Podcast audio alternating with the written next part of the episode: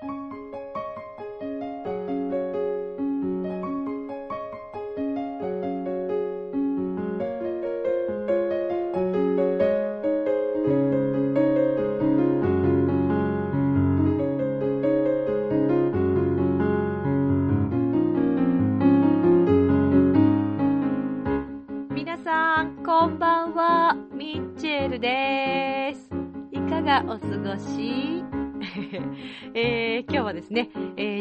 10日ということで、早いね。しかし早い。もうこうして11月をね、もうなんか、時速300キロでまた、まあ、ちょっと最近ね、時速少し落ちてきたんですけど、私。えーまあね、皆さんもきっと忙しい毎日過ごしてらっしゃるんじゃないかなと思いますが、こうして12月を迎え、カウントダウンを迎え、そして2012年に突入するんだろうななんて思っている毎日ですが、さて、えーこの番組では恋愛という目をテーマにリスナーの皆様のお悩みなどもしっかり聞きながら輝くような楽しい毎日を一緒に過ごしていっちゃおうというコンセプトのもとお送りしております、えー私がですね皆さんのお友達のような気持ちでご相談にもしっかり乗っていきたいと思います。さあそして愛情表現コーナーミッチェル大ニさんと、えー滝川栗林さんの、えーね、そんなコーナーもまた今日もありますからぜひ皆さん楽しみにしててください、えー今日もお便りいただいております。とっても嬉しいお便りです。そして、えー私ねこの間長野にちょっと旅行行ってきたんですよ。まあ、そんな話だったりとかそして写真撮影を新しくしたお話だったりとか、ね、カメラマンさんのこともお話ししたいと思います。ということでこの番組は輝く人生を共に研修司会の株式会社ボイスコーポレーションの提供でお送りします。それでは今週も始まります。ミッチェルのラブミッション。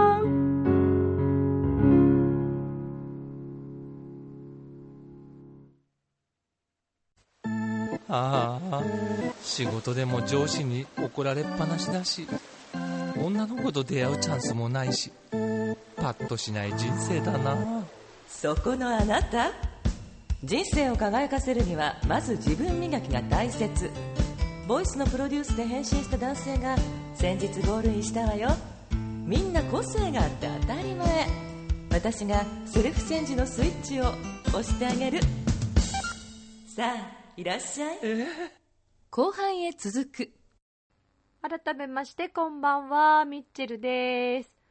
皆さん元気？あの11月ですね。いや早いったらありゃしないですよ本当に。もうなんか毎日毎日がねあの嵐のようでね本当に上がったり下がったりいろいろですけどまあ皆様お元気ですか？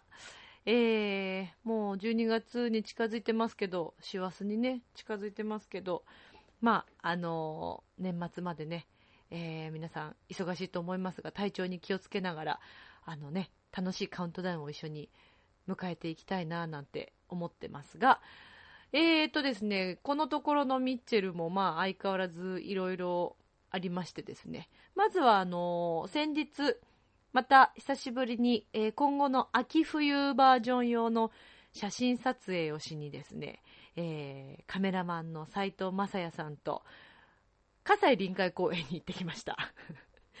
近いっていう話だよね撮影場所が。前回は、えー新浦安の総合公園。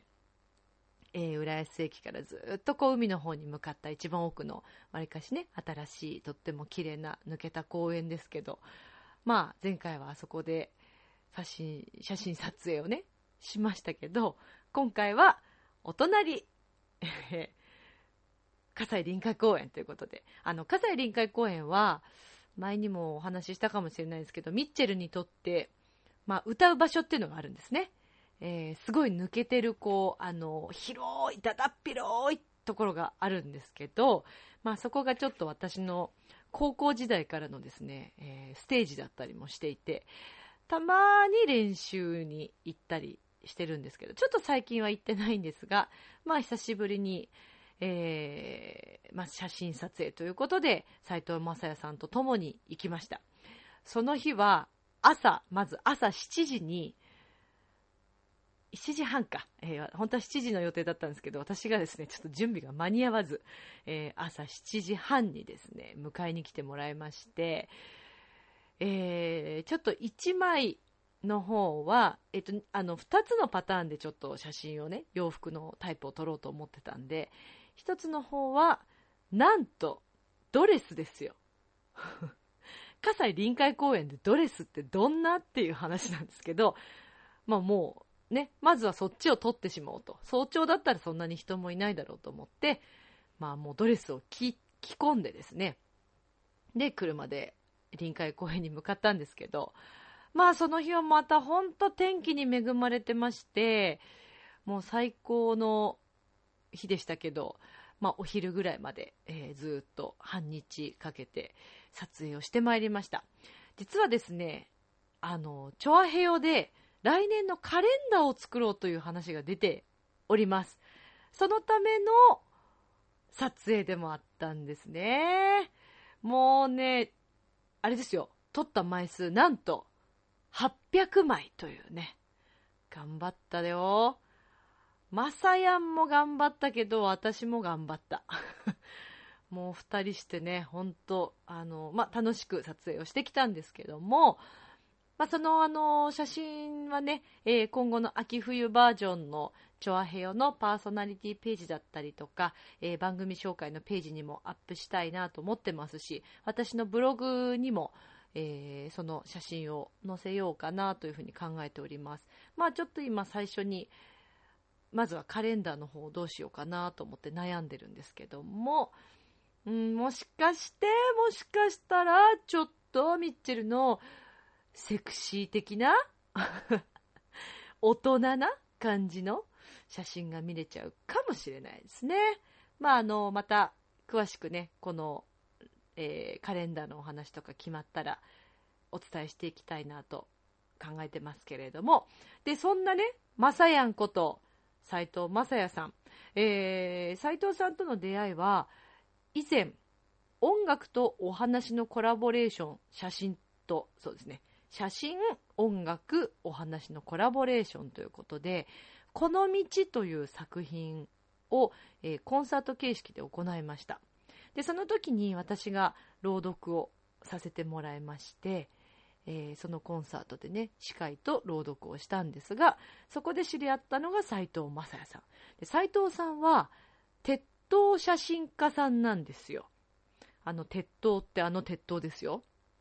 あの、ドーンとした大きな、大きな鉄塔ですよ。まあ、東京タワーもね、ちょっと、そんな風に見えますけど、まあ、鉄塔写真家さんの斉藤正也さん。で、斉藤さんは、お父様も写真家さんなんですって。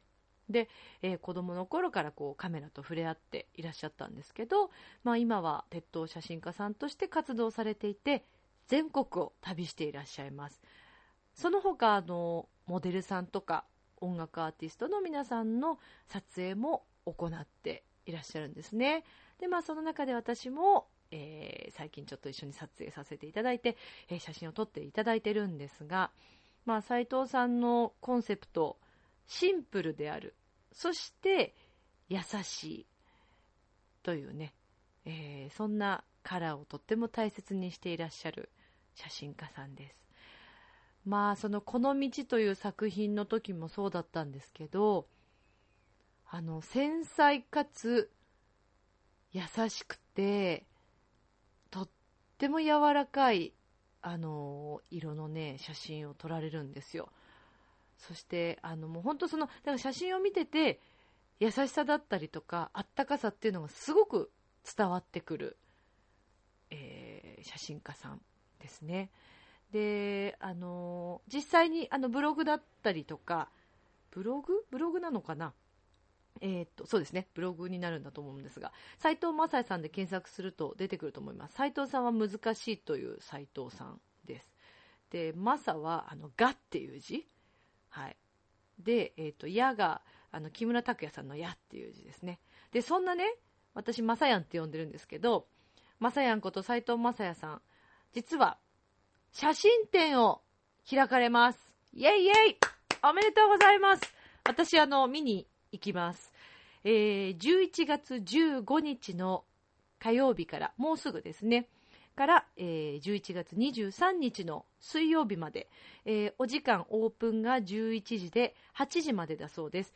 で、場所がですね、えーこちら、明治神宮の駅からか、えーそれか原宿駅からですね。で、あの、ラフォーレのある明治通りの、えっ、とね、KDDI が、えーその通りにあるみたいなんですけど、で、その KDDI のところを曲がっていただいて、ずっと行くとファミリーマートがあったりとかして、その近くにある、えーデザインフェスタギャラリー原宿さんというところで行います。で、このデザインフェスタギャラリー原宿さんは、あのーえーとですね、場所がちょっと何個か、何個かっていうか同じ近くなんですけど、あるうちのウエスト1の F というところで写真展を行うそうです。えー未完成2011という題名で写真展を行います。で、あのー、まさやんのこの写真展、無料だそうです。もうぜひ皆さん行っていただきたい。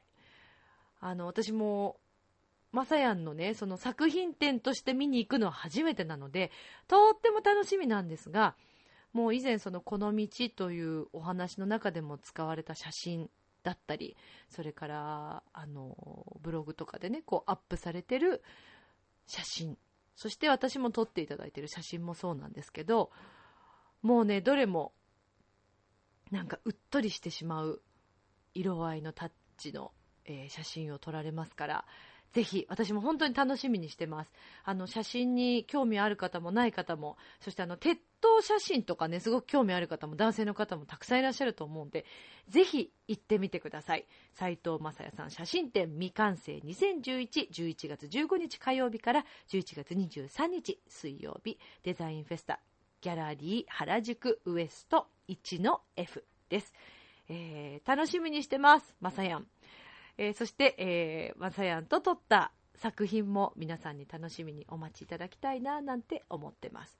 ということでね、まずまさやんのネタをお話しさせていただいたんですけども、私ね、先日、ちょっと強行スケジュールだったんですけど、家族とですね、長野県へ突然旅行に行きました。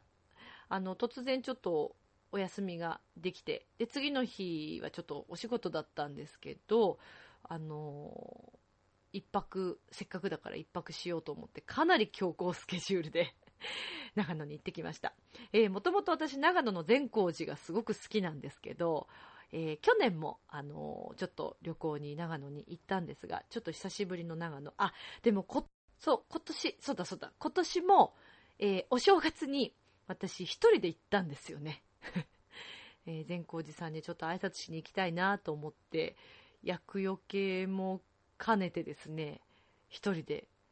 でね、ちょうどその頃、ちょっとパラついてる雪が降ってて、とっても寒かったんですけど、まあ、やっぱ本当に雰囲気が良くて、あの、そうでした。今年も行ってきましたが、久しぶりにまた家族で。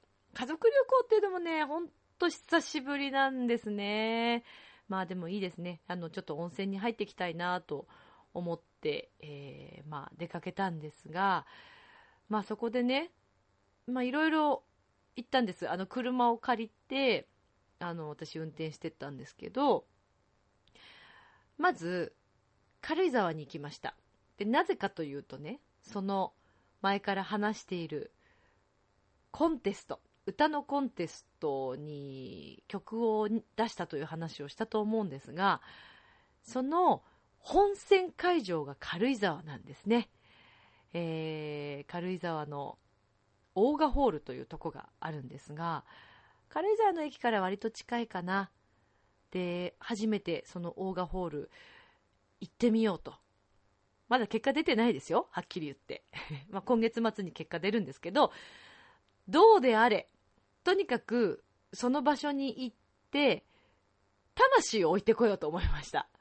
あのーなんとかここに来て、その本戦に来て歌いたいという気持ちをホールに残してこようと思って、オーガホールに行って、で、あの、ちょっと中には入れなかったんですけど、すっごい可愛くてね、あのー木造のホールなんですね。で、えー、もう外から見た感じも公園みたいにもなってるんですけど、とにかく天気がすごく良かったので、まあ、それはそれは綺麗でした。はい。で、まあ、オーガホールに行き、えー、もう窓、あの、ガラス張りになってるんで、ホールが。もうそっからこう、しがみついて中を見てですね、歌いに来るからねとか言いながら、歌いに来たいよ、お願いしますとか言いながら、まあちょっとは目からしたらおバカな人だったと思うんですけどね。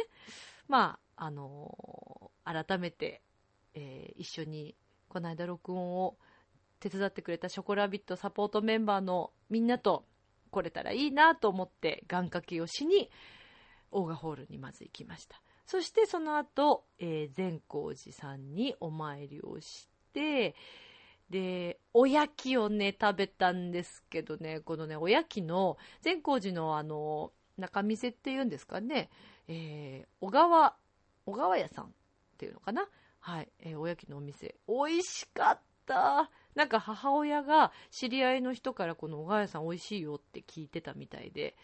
でね、おやきもいろんな種類があるんですよ。で、実際2つ買って食べたんですけど、1つは野沢菜が入ってるおやき。で、私はかぼちゃのおやきを食べました。あー、美味しかった。かなり美味しかったですね。ちょっとハマりそうな味でした。はい。で、まあ、そのおやきを食べ、善光寺を出発して、その後、えー、わさび農場、農園に行きました。まあ、この時期は、わさびもほとんど収穫されちゃっていてないんですね。だから、若干殺風景ではあったんですけど、まあ、なんといってもあの、わさび農園のね、雰囲気がいいのでね、で、まあそこでちょっと軽くお蕎麦を食べ、そして、えー、旅館に向かい、で、またこのラッキーだったことにね、その泊まった旅館が、えー、平日限定5室だけ、ちょっとお安い部屋があるんですよ。えー、夕飯と朝食付きで、すごくリーズナブルなお値段で。でとっても老舗な有名な旅館なんですけど、まあそこに泊まって温泉をもう夜何度も堪能し、で、まあ何がまたラッキーだったかって、うちあの祖母、おばあちゃんいるんで、おばあちゃんも一緒に行って、で、あの、ね、お年寄りのいる方にはって言って、えー、ちょっとあの、貸し切り風呂をですね、長く貸していただいて、ラッキーでしたね。はい。まあ、あの、気候的にも最高だったので、えー、露天風呂もすごく良かったですし、貸し切り風呂、貸し切り風呂は室内なんですけどね、えー、とっても楽しい旅行でした。もう次の日は強行だったんで、もうとにかくひたすら帰るということが、えー、もう目的になっているような状態で、もう急いで車に乗って帰ってきたんですけど、まあ、あの、その旅館からの近くにですね、えー、お土産屋さんがあるんですが、もう地元の野菜だったりとか、ね、やっぱり長野りんご有名ですよね。で、りんごもね、安いし、美味しいし、りんごジュースも買ってきましたけど、美味しかったですね。あとね、野菜がね、安い。今野菜高いじゃないですか。でももう、あのー、多分その作っていらっしゃる方から直で売ってるね、お店だったんで、レタスすごいこんな大きくて100円とか、りんごもたらふく入って300円とかね、ちょっとこちらでは考えられないお値段で売ってました。まあ、また、ゆっくり、今度はゆっくり行きたいなと思ったんですけど、あ、それでね、その旅行の、旅館の近くに、え信号のところにですね、土地の名前なのかな信号に、栗林っていう名前の信号があったんですよ。私？って思って、まあ、思わず写真撮ってきましたけど、えー、これはね、私のブログにアップしてます。漢字も一緒で、で、ローマ字で書いてある栗林っていうのもあって、なんか、えー、やだ、みたいな、私？って思いながら、えー、親たちとちょっと盛り上がってたんですけどね。まあ、そんな楽しいこともあり、そしてなんか雲、雲が、ちょっとね、あの鳥の鳳凰、白王っていうの？なんかすごくね、羽の、羽をこうちょうど広げてる鳥の形に見える雲だったんです。で、母親たちなんか、そんな風に見えるねとか言っていたら、旅館のお部屋の中に、同じような鳥の置物と絵が飾ってあって、で、しかも貸し切り風呂にも鳥の、もう本当にまさに見た雲の形と同じような鳥の形があって、うわ、なんか、ウェルカムってされてるような気がね、まあ勝手な妄想ですけどね、いつものね。えー、まあそんな、とっても幸せな気分で、えー、堪能してきた長野旅行でした。えー、皆さんもぜひ、これからまたさらに紅葉、まあ、ちょっとだったかな、今これからですよね、きっとね。なので、あのー、皆さんね、ご旅行どこに行こうと考えられている方、もし機会があればぜひぜひ、長野、よかったですよ。おすすめです。はい。そして、えー、今日はですね、今収録している火曜日、本日は、えー、12月の17日、今年の17月、17月なんてないよ。12月の17日の、えー、日、土曜日かな？土曜日ですね。に、えー、っとですね、ピアクラシックのメンバーで、ピアクリスマスというコンサートがまたし今年も開催されます。昨年から私は参加をさせていただいてるんですが、昨年とその前の年は小ホールで行われてたんですが、もうね、毎回完売ということで、今回は大ホール公演となりましたイェイイェイありがたいことですね。あの、このコンサートはお子様向けのコンサートでもあるんですが、もちろん大人の方にも楽しんでいただける内容となってます。クリスマスソングをはじめ、このピアクリスマスのテーマ曲を、えー、j コムテレビでもおなじみ、そして、えー、このチョアヘヨのね、It's You という番組でもおなじみの陽一郎くんが音楽監督を務め、えー、作曲もしてくれています。このね、ピュアクリスマスのね、テーマソングがめっちゃいい曲なんだわ。もう今日もね、で、今日そのリハーサルというか練習だったんですけど、CD 出した方がいいっていう話を散々してきましたけど、はい、えー、みんなでま今日から練習が始まりました。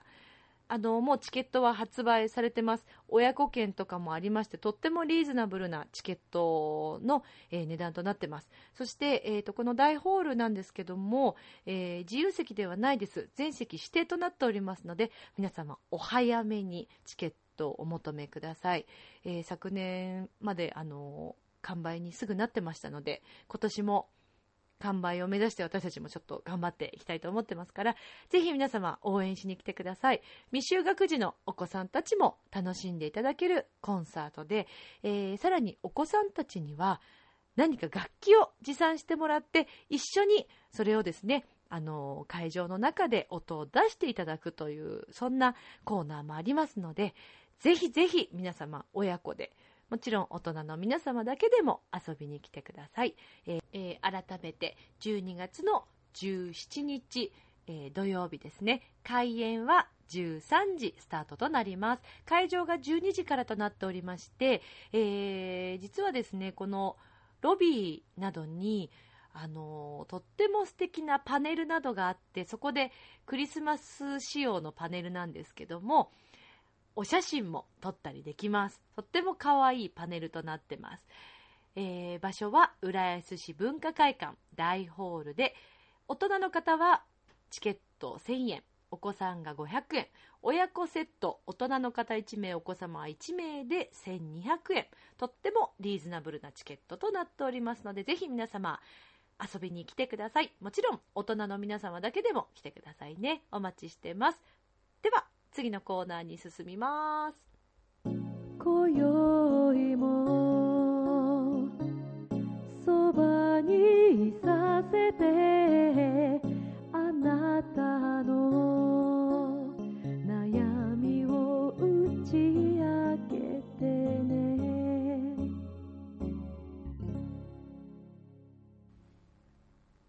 あ今日も打ち明けてもらいましょうか。皆さんからのお便りコーナーです。はいではではまずは神戸のともちゃん。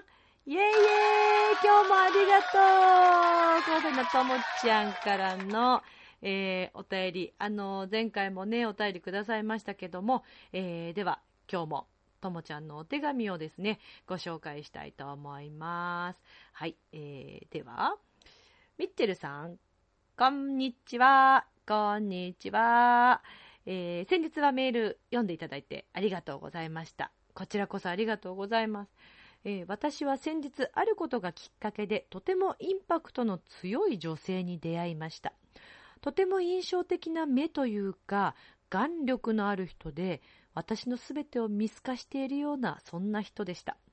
初対面なのにかなり私の心の奥にまでずかずかと入り込んでこられたんです。が、ここまで言ってくれる人に出会えたこと、言ってくれたことに対する感謝の気持ちの方が大きかったんです。人生でそうないなって思えるくらいです。ミッチェルさんのこれまでに出会ってきた人の中で印象的な方はいらっしゃいますか？というお手紙です。お便りです。ありがとうございます。うん。そうですね。あの、ありがたいことですよね。なんかこう、いろんな見透かされてるというか、まあそれはちょっと怖いっちゃ怖いですけど、自分に対してね、やっぱりその感じてくれたことを正直にいろいろずかずかこう言ってくれるっていうのは、やっぱね、ありがたいことだと思いますよ。なんせね、この今のご時世、あの、私思うんですけど、ゆとり教育ってどうですか？あの、まあいいんですけどね。私、やっぱりこういろんな方たちに出会う、ね、あの、例えば、えー、あんまりちょっと詳しく話せないですけど、うん、お仕事関係でね、濁しときますけど、お仕事関係でまあいろんな方に会いますが、ちょっとそれはないでしょうっていうね、特にね、子供さんですよ。だからね、うーん、学校、まあ、学校もですけど、ね、だから怒れない、言ってあげない人があまりにも増えてしまって、ちょっとしたことですぐ萎えてしまうんですね。まあ、私もね、人のことは言えないですし、なんですけど、やっぱり言ってもらうとか言ってあげるってすごく大切なことと最近特に感じますね。だからその、厳しくだけ、まあ好き嫌いでね、厳しくするのはちょっと、それは良くないけども、人としてやっぱり生きていく上で、怒られなくちゃいけない時っていうのもあると思うんですよね。叱ってあげなくちゃいけない。叱られなくちゃいけない時。それが言ってもらえないと、もうやっぱり人としてね、成長しないですよ。だから、ともちゃん、幸せでしたね。やっぱりそういう人に出会えるっていうのはまだまだともちゃん自身も成長できる人だからそういう人に出会ったんでしょうね。もうね、成長できない人にはそういう人もやってきませんから、と私は思うんですけど。そうですね。で、私が出会った、うん、人、そう、インパクトのある方というかね、本当に印象深い人じゃたくさんいるんですけど、誰が一番とはちょっと言えないんですけど、そうですね。言ってくれる人、言ってくれる人、そうだな。まあ、私の中ですごく印象に残っているのは、えー、まあ、小学校の時の担任の先生だったりとか、やっぱりね、厳しかったです。私の頃は。あの、本当に、今じゃね、ほら、あの、手を出しちゃいけないとかって言われてるわけじゃないですか。私は引っ叩かれましたよ。学校の先生に。しかも修学旅行で。あのね、まあ、怒られて当然だったのかもしれないんですけど、修学旅行の時ってみんなハメ外すじゃないですか。でね、男女の部屋を行き来してはいけませんということだったんですけど、6年生ですから、やっぱりみんな恋バナをしたいわけですよ。で、男女、男の子の部屋と女の子とこう行ったり来たりしてたんですね、隠れて。そしたらですね、まあ、まんまと先生に見つかりまして、で、たまたまその時そこにいた女の子が私ともう一人、二人だけだったと思うんですよね。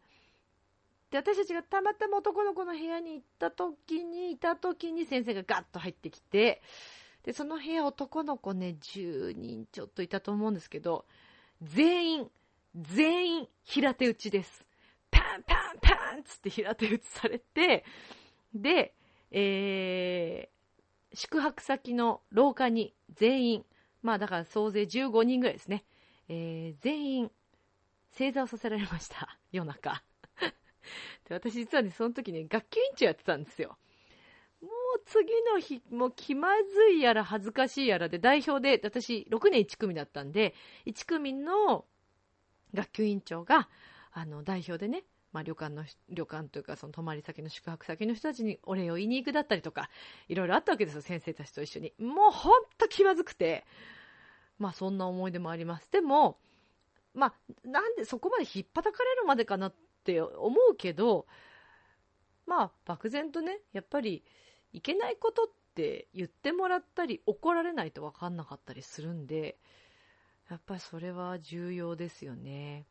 私は、あの、音楽を通してもやっぱりいろんな先生とかと出会ったりもするので、よく、まあ、注意してもらったりとか、えー、本当にありがたいなと思ってますけど、うん、あとはそうだな印象深い人がね、あまりにもたくさんいるので、うーん、見透かしているかどうかはあれですけど、まあでもやっぱり人としてそういう人は尊敬できますよね。だから自分もそんな風に、ね、人の役に立つような人というか、人のために言ってあげられる人でもありたいし、自分自身もしっかり言ってもらいたいし、というふうに思うことはありますけど、うん。でもやっぱりそういう方に出会うって大切ですね。ともちゃん、よかったね。またいい今後にまたね、結びつくんじゃないかなと思いますけど、はい。そして今回もね、お便りありがとうございます。ということで、神戸のともちゃんからのお手紙でした。ありがとうございます。はい。では、続いてのお便り、えー、こちらもですね、いつもいつもありがとうございます。えー、続いてのお便りいきますね。はい、えー、続いては、ゲゲゲの彼女さん、ウェルカムどうもどうも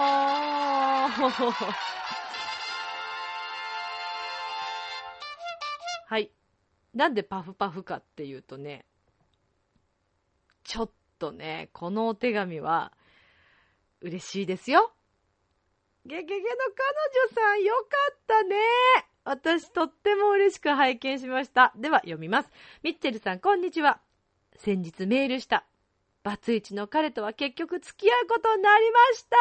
やったやったじゃー嬉しいい いろいろ鳴らしすぎっちゅう話ですけどね。私がなんか、ゲゲゲの彼女さんより私が一番興奮してんじゃないかと思いますけど。はい。では、えー、続きを読みますよ。はい。えー、いろいろ思うことはありますが、それは置いといて、一つとても疑問に思うことがあります。その彼は私を好いてくれてると思うんですが、なぜか元奥さんの話をよくします。うん。あまりいい気分はしませんが、彼はこんな私の気持ちに気づいていません。それはちょっとね、そういえば、今まで付き合った男性でも、昔の彼女の話をする人がいました。なぜ昔の恋人で奥さんの話をするのでしょうか過去の話をする気持ちがわかりません。彼は本当に私を好きなのか疑問です。ミッチェルさんはこんな経験ありますか？あります あるんですよゲゲゲの彼女さん。ね、なんで男性諸君に聞きますけど、なぜに元カノの話やら、ねそういう、なんつうんですか？あの、いらない、いらない情報をね、くれたりするんですね。でも私これちょっと思うんですけど、ゲゲゲの彼女さん。彼は、まあ、バツイチでいらっしゃるということでね、一回ちょっと、まあ、失敗とは言いませんけどね、あの、まあ一つ段階を踏んで経験をされて、結婚とは何ぞやということをね、もしかしたら、あの、よくお分かりになっている方じゃないかと思うんですよ。で、そんな上で、ゲゲゲの彼女さんと、や結婚をね、考えてるんじゃないかと思うわけですよ。となると、やっぱりほら、あの、いろんなことを知ってもらった上で、自分の過去だったりとか。で、ほらね、男性は、やっぱりいろんな話を聞いてほしかったりもね、する人も中にはいるじゃないですか。かな？どうなの？男性の皆さん。だから自分のことを何でも話せる激減の彼女さんは一番その彼にとって癒されてる存在なんじゃないでしょうか。と思うんですけど、と思いたいんですけど、私自身もね、自分の経験からそう思いたいなと思うんですけどね。だって、ただ格好つけてて、いいとこだけしか見せたくなかったら、あんまそういう話ってできないと思うんですけど、どうなんでしょうか。そういう問題じゃない？男性諸君。そういうことじゃなくって、なんかちょっと、ただ、ただ話しちゃった、みたいな。言っちゃった、俺、みたいな。それか、俺ってモテてたんだぜ、みたいな話とか。どういう心理なんだろうね。まあ、正直、すごく大好きな彼にその話をされて、気持ちよくはないですよね。女性としてはね。なんでこんな話聞かなくちゃいけないんだろうって思いますよね。でも、広く広く大きな大きな、もう大海原のような気持ちで受け止めるとすると、何でも自分に話してくれてるっていうのはすごくハッピーなことなのかなと最近、そう、だからここですよ。この間もお話しした、えー、そのね、要点思考。和田博美さんの本じゃないですけど、ピンチうわ嫌だって思ったりとかこうねなんだろうこれって思った時にえるというこのね要点思考を私は今でもちょっとやってますけどそういう時にどっちに気持ちを向けるかですよね。まあでもこれあくまでも自分の妄想でしかないから男性の本当の心理とか気持ちっていうのはわからないですけどやっぱり女性のね女性諸君としては 女性の私たちとしてはそんな話を聞かされたら、うーってなるし、苦しいし、辛いし、寂しくなるし、私のこと本当に好きなのとか思っちゃうし、すごく切ないけど、一方で、あ、私に何でも話してくれるんだ、この人。ってなったら、何にも怖いもんないっすよ。ゲゲゲの彼女さん。そうです。きっと、その彼は、ゲゲゲの彼女さんとの将来のことを考え、何でも話しておこうと思っているんじゃないかなと思うんですけどね。ねえ、そうだったらいいよね。うん、私もわかんなかったな。なんで、なんでそんな話されたんだろうって思っちゃうけどね。切ないけど、でも嬉しい方に変えましょう。ここは。ここは一つ。ここはもう一つ言っときましょう。もうゲゲの彼女さん。こうだったらもうとことん広い気持ちで受け止め、そうなんだ、奥さんそんなだったんだ、なんて言いつつ、ね、自分もそこでさらに一緒に強くなり、そしていつでもウェルカムっていう状態を作っちゃいましょうよ、これ。もうこれ結結婚しちゃう？もう結婚しちゃうんじゃないの？これもしかして。興奮しすぎだから、私ね、ほんと。っていう感じですけど、いかがでしょうか？こんな、こんな相談の乗り方で大丈夫なのかな？これに懲りずメールくださいね。あの、今後の心境、今後の、あの、状況、すごい気になりますから、あの、ぜひ経過を絶対に報告してください。これ、二人結婚するなんてことになっちゃったらもうちょっと大変だよ。ミッチェルもう歌作っちゃうよ。っていうかもう仕返しに行っちゃうよ。本当に。いやー、マジですよ、それ。ねまあそんな。いや、でも付き合うことになったってこのメールはもう本当嬉しかったな。よかったですね。まあそんな気はしていましたけどね。前回いただいた時に。もしかして、もしやって。これがきっとタイミングってことなんですよ。やっぱりね、あの、引っ張られる縁っていうのがあるんですよ。だからきっとねこれをいい縁に変えて、えー、行ってほしいな応援してるよゲゲの彼女さん応援してます。本当に応援してます。ということで、えー、お便りのコーナーでした。今回も神戸のともちゃんそしてゲゲゲの彼女さんお便りありがとうございます。でね、まあ、ミッチェルのラブミッションとか言ってる割には、意外と自分のラブミッション話してないなって思ったわけですよ。なんで、まあちょっと一曲聴いていただいて、まあ、ちょっとね、まあ、大した話じゃないですけど、まあ、せっかくだからちょっとお話ししちゃおうかな、なんて思ってますけど、ではまず、一曲聴いてください。キンダーランドです。どうぞ。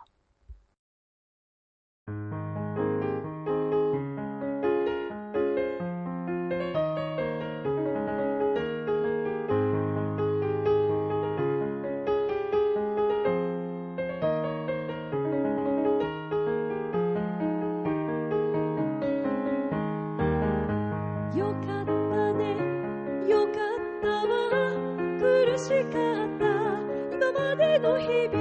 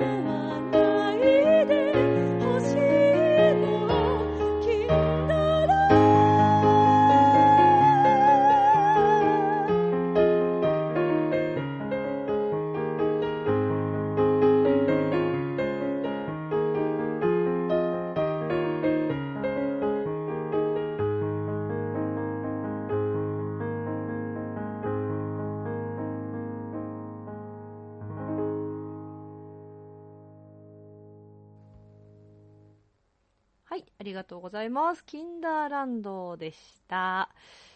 まあ、このキンダーランドという曲は、あのー、お芝居で、えー、ドリームエイドさんというね、あの、劇団の皆さんと一緒にさせていただいたお話の中で、弾き語りをするというあのところがあったんですけど、ピアノちゃんという役で私も実際舞台の上で、えー、生で弾き語りをしながら演奏したんですけどね、まあ、それにあたって作った曲なんですが、まあ、たまたまこのお話の内容と、えー、一致してですね、この歌詞の内容をですね、まあ、ポイントでいただいて、で、そこに私が付け加えて、で、2番、2番の歌詞を私が作ったんですが、あのー、本当に、このお話は、モンスターペアレンツのお話だったりもしてでそっからまあそのアリスというね主役の女の子が、え成長していく過程でこのキンダーランドという魔法の世界に行くんですけど、まあ、そこでいろんなことを学んで帰ってくるっていうお話でとっても深いお話なんですけど私にとってこの曲行き詰まっていったんですね最初。どういう風にしようと。なんとなくは考えてはいたんだけどなかなか先に進まなくて。まあでもね気づいたんですね。近くにずっと一緒に行ってくれたある人に私が勝手に目覚めたんです。そしてそこで、えーそうですね。だからもう本当にその人には感謝ですよね。あのー今まで見てたものが一瞬にしてなんかもうカラーが変わったというか目に入ってくるものの色が変わったというか。いつも見ていた例えば海、えー海がねあの前浜からこう電車乗ってると葛西臨海公園のねところで見えたりするんですけどその海の輝きだったり太陽の光だったり空だったりいろんなものがものすごく鮮やかに見えて一瞬にして自分の人生観が変わったんですね。まあそんな感じで出来上がった曲ではありますよね。この「キンダーランド」という曲は。まあですけどだからといって何かがどうというわけではなく。ねえもうそんなもんだよね。まあでもねあのやっぱり私は曲を書くにあたって恋をしていると曲が出来上がるんですね。でまあまたそれが妄想だったりもする曲もあるんですよ。実際にはないけどこの人とそんな風になったらいいなっていうところから出来上がる曲だったりとか実体験で、えー本当に割とリアルな歌詞の曲だったりとかいろいろあるんですけどまあキンダーランドに始まってまあねちょっとかなりねちょっとシリーズ化をしようかと思うぐらいうーんその曲をかける人っているんですね。私多分ねそのうちアルバムできると思いますよ。これはもうちょっと皆さんに公表しとこう。まあ目標は来年なんです。来年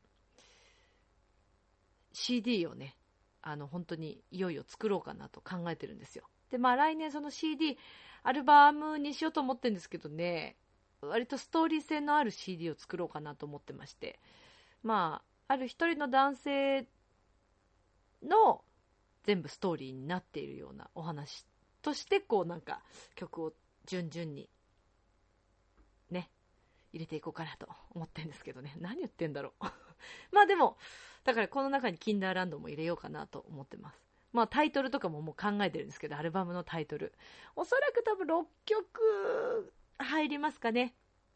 の予定でいこうかなと今思ってます。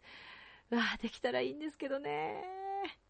お金かかるんだねこれがまた。私あのどっかに所属してるわけでもないのでアーティスト契約は特にしてないので。そうなんですよ。となるとねやっぱりねなかなか大変なことですが。まあ私はミッションをかけていこうと思います。恋愛にもミッションをかけ仕事にもミッションをかけ頑張っていこうと思ってますからね。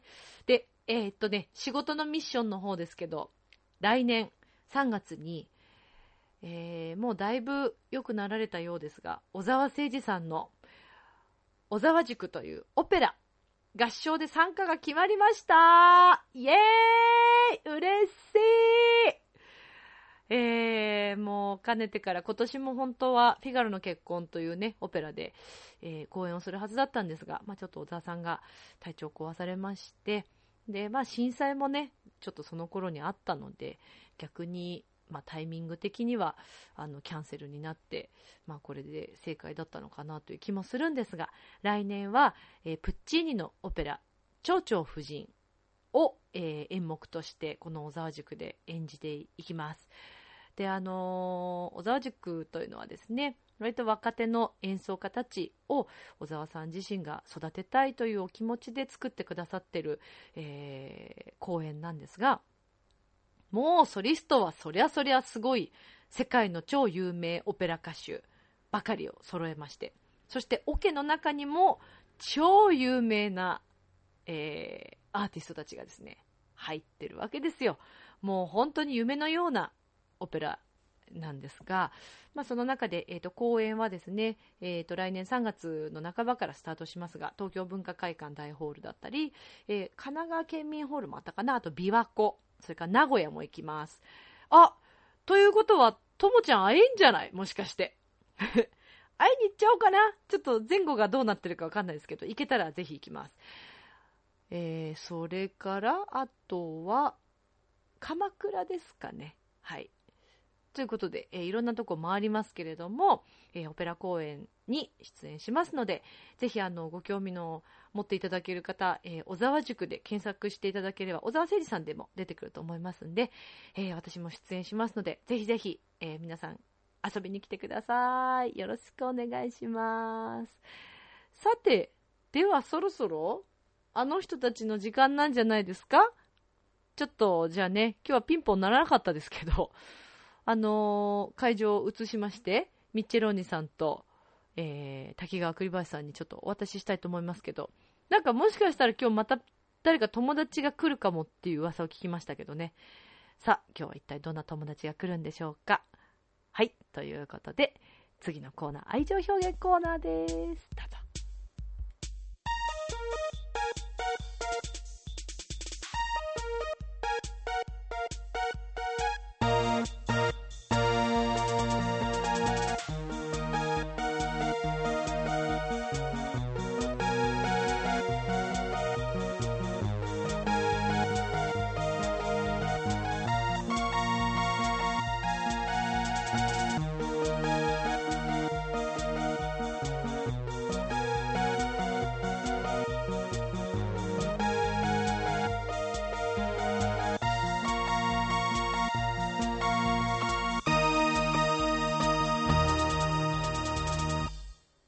皆さんこんばんは。滝川栗林です。今週も始まりましたミッチェルのラブミッション。ここからは NKS アナウンサーの私滝川栗林が担当します。さてこのコーナーでは解説員のミッチェローニさんと一緒にイタリア語で愛情表現を学んでいこうというコーナーです。今週も皆さんと愛情たっぷり進めていきたいと思いますのでどうぞよろしくお願いいたします。それではご紹介いたします。解説をしてくださるのは、イタリア・ベネチア出身、サンマルコ広場近くにお住まいのミッチェローニ解説員です。ミッチェローニさん、お願いいたします。もうね、プンプンプンプンって感じ。どういうことでしょうか？さ、あのーもうね、ほんとわかんないのよ、人の気持ちっていうのが。だからさ、もうどうしていいかか、あのね、ちょっとね、滝川さん今日僕の話聞いてくれる？いいですか？いいですか？ミッチェローニさん、何の話をしているんでしょうか？何の話って恋愛の話に決まってんじゃないのよ。それ以外何もないでしょ？何もない人の気持ちがわからない、辛い、切ない。ミッチェローニ恋の病あの、ミッチェローニさん、番組中ですので、市場は持ち込まないようにお願いいたします。だって市場、何言ってんのよ。僕はいつも市場で生きてるんですよ。もう市場、市場しますか？僕のことだったら。滝川さん、一回僕、僕のこと市場してみる。ということで、えー、今週も切り替わるの早いんだよね、滝川さんそれでは、これから一緒に皆さんと共に愛情表現を学んでいきたいと思います。いやいやいや皆さんもほっといて大丈夫ですから。いや、はい、いやいやいや、あの、愛情表現は今日はあんまりしないよ、僕は。あ、だって、恋の病だもん。ミッチェローニさん、じゃあ何があったんですか？話してみてください。聞いてくれんの？滝川さん聞いてくれる？はい、じゃあ今日は聞きまやさ、ミッチェローニ、ええ、一中の人がいるんです。そうなんです、ね、大好きなんです、その人のことが。はい、だけれども、ミッチェローニに気があるかと思えば、なんか違うとこ行ってしまったレストランです。なぜ ?Why? で?すね。な?ぜ、なぜと聞かれましても、はい。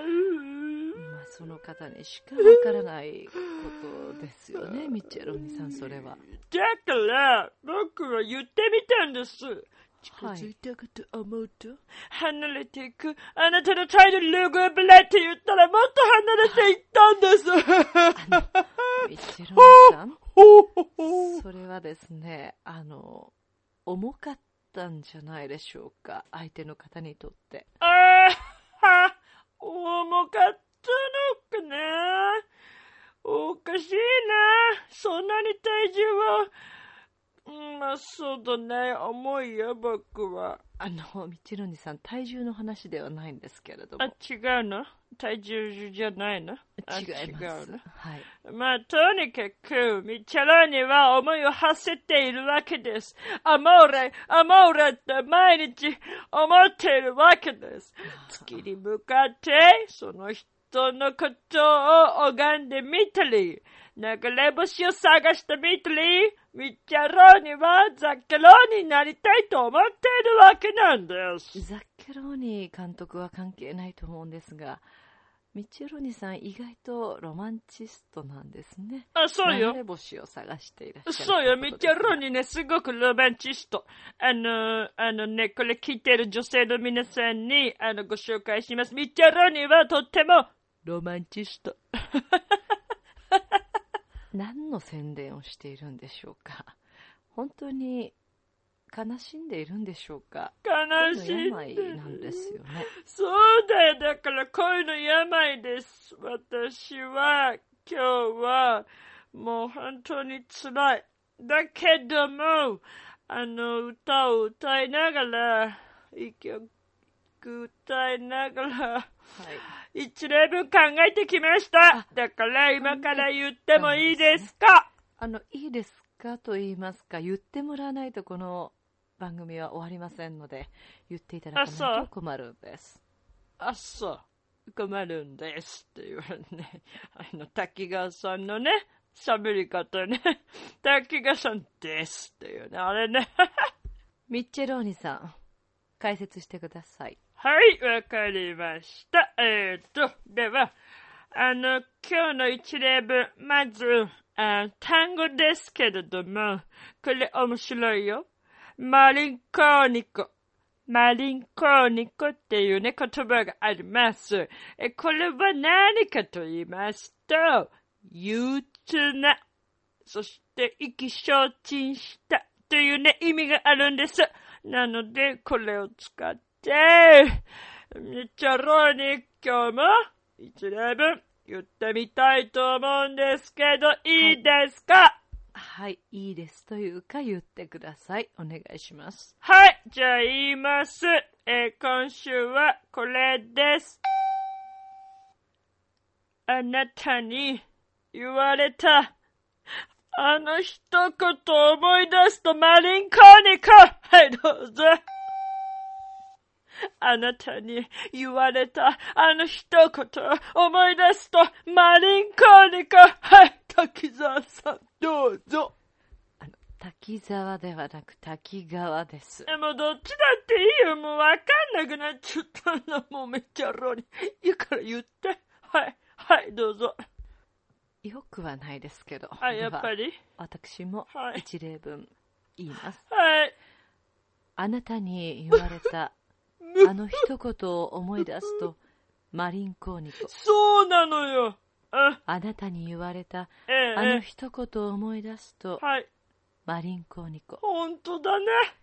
ミッチェローニさん何を言われたんですか？聞いちゃうのそれ。何言われたかとか聞いちゃうの滝沢さんじゃなくて滝川さはい、滝川ですけれども、聞きますよ。ん。じゃあ言うよ。